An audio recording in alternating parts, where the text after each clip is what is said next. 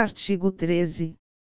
A prova dos fatos ocorridos em país estrangeiro, rege-se pela lei que nele vigorar, quanto ao ônus e aos meios de produzir-se, não admitindo os tribunais brasileiros, provas que a lei brasileira desconheça.